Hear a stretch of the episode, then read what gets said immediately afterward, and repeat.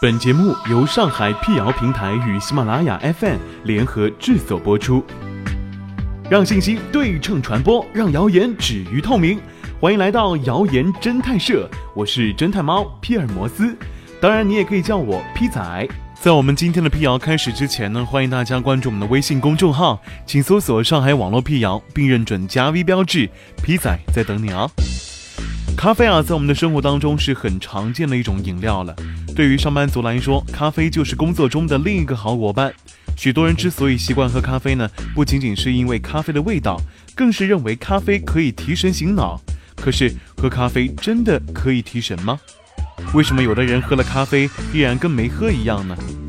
咖啡是咖啡豆的提取物，其中成分不下几百种，其中咖啡因无疑是最重要的。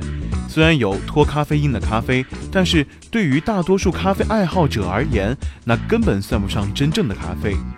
很多人把咖啡提神的功效归结于咖啡因，这是真的吗？咖啡因对于提神的确有一定的作用。人长时间不休息的时候，自然会觉得疲劳累。当人体很疲劳的时候，它会通过一种叫腺苷的信号物质来告诉大脑，身体越疲劳，这种物质越多。但是要让大脑知道我累了，就必须让这种物质与大脑中的某一特定受体对接，而咖啡中的咖啡因也能和这一受体结合，并封锁传递信使，相当于堵住了其受体的正常结合，这样大脑就无法得知疲劳物质传递来的信号。也不会觉得，而且可以扛四到六个小时，起到提神的效果。不过，让人觉得疲劳的腺苷物质并没有减少，所以咖啡因提神只是骗身体的感觉罢了。既然是这样，为什么有的人喝完咖啡之后就很精神不累，但有的人却没有什么作用，跟没喝一样呢？其实，导致不同人喝咖啡效果不同的原因有很多方面。首先，最重要的一个原因是基因。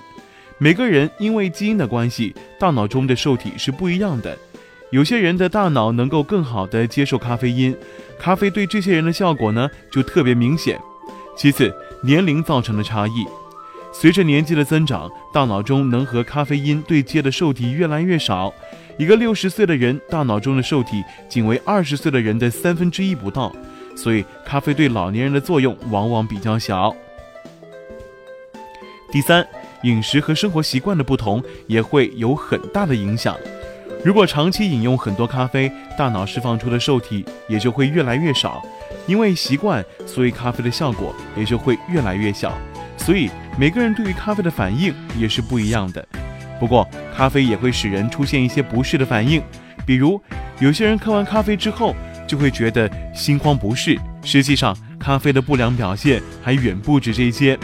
如果每天喝太多咖啡，比如六杯以上，可能会导致上瘾，对咖啡的敏感性降低，又会进一步喝得更多。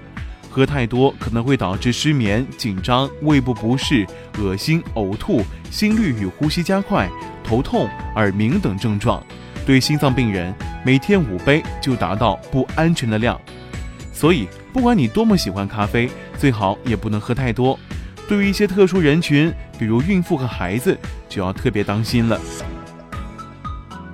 美国孕产协会建议孕妇要尽量远离咖啡因，而美国妇产科学会指南说，每天小于二百毫克，也就是大约两杯，孕妇超过这个量会增加流产、早产或者婴儿体重不足的风险，而母乳的产妇超过这个量可能会刺激婴儿的消化道。